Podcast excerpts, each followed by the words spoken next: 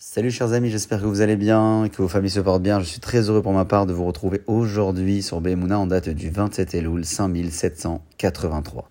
Il doit y avoir parmi vous des personnes qui ont l'habitude de lire le Télim quotidien pour pouvoir le terminer à la fin du mois.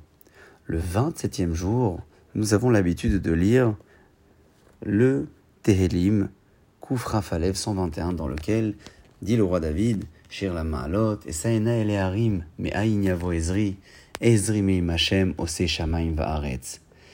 Je lève les yeux vers les montagnes pour voir d'où viendra le secours. Mon secours vient de Akadosh Baruch qui a fait le ciel et la terre.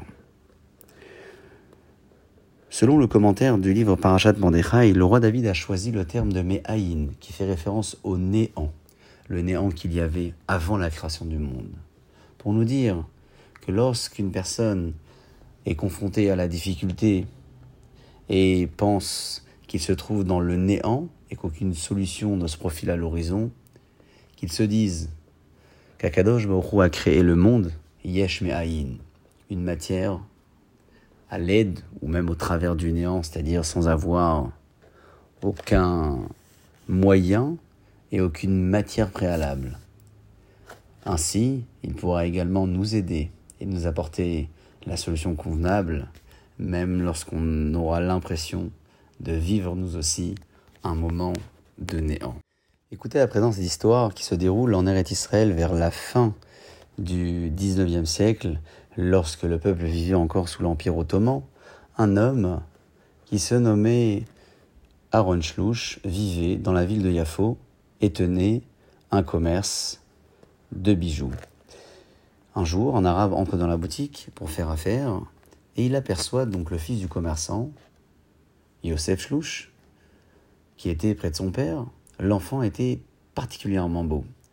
Le client donc demande au commerçant est-ce que euh, son fils pourrait donc l'aider à charger le camion euh, de la marchandise? Et le papa accepte. L'enfant donc se dirige avec l'arabe à l'extérieur et l'arabe le kidnappe. Ne voyant pas son fils revenir, le papa commerçant Aaron Schlouch alerte les autorités et également la communauté. Une grande lecture de Télim est organisée immédiatement.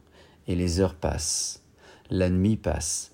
L'arabe a décidé de cacher l'enfant dans, dans sa grange et au petit matin, euh, il prend donc un sac, un baluchon et le met à l'intérieur, il le traîne vers les champs à l'extérieur. Parmi les personnes de la communauté qui avaient participé à la battue et également à la de Télim se trouvait un agriculteur qui avait euh, décidé lui aussi de fouiller de son côté euh, dans les champs alentours.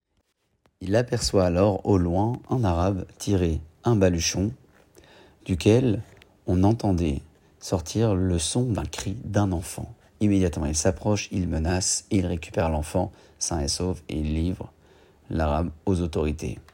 Cet enfant va grandir plus tard et devenir un homme d'affaires reconnu et fera partie des fondateurs de la ville de Tel Aviv.